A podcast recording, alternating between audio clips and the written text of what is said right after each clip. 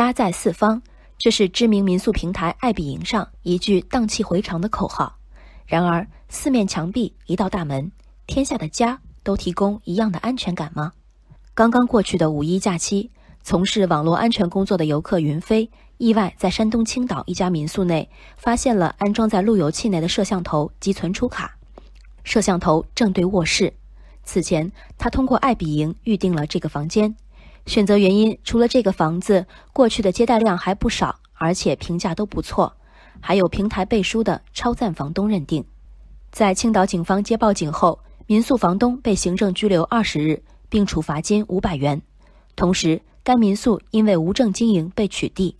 昨天，爱彼迎回应称，已经永久性移除涉事房源，并向该房客表达诚恳歉意。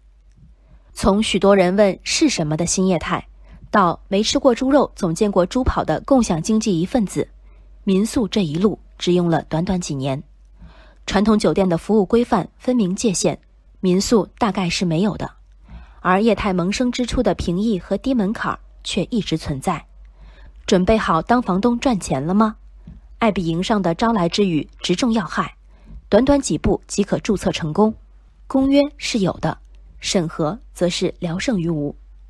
当规范的执行仰赖于道德自律，而非各司其职的制度，民宿里的偷拍摄像头，甚至更恶劣的侵权事件出现，只是时间的问题。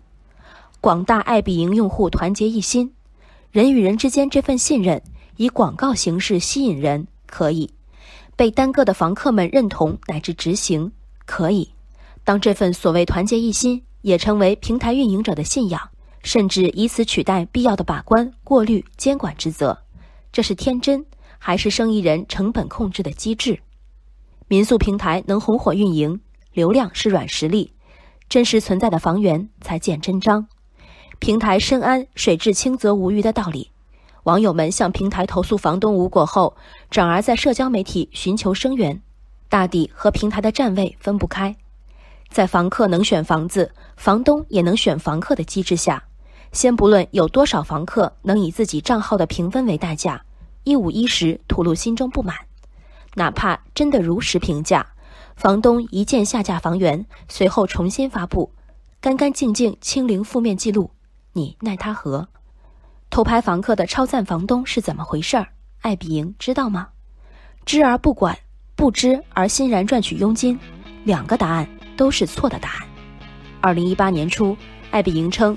已在八万一千座城市中拥有四百五十万套房源，这四百五十万套房源如何上线、如何监管，细思极恐。新业态的红利收获容易，收获者对显见责任的辜负也太容易。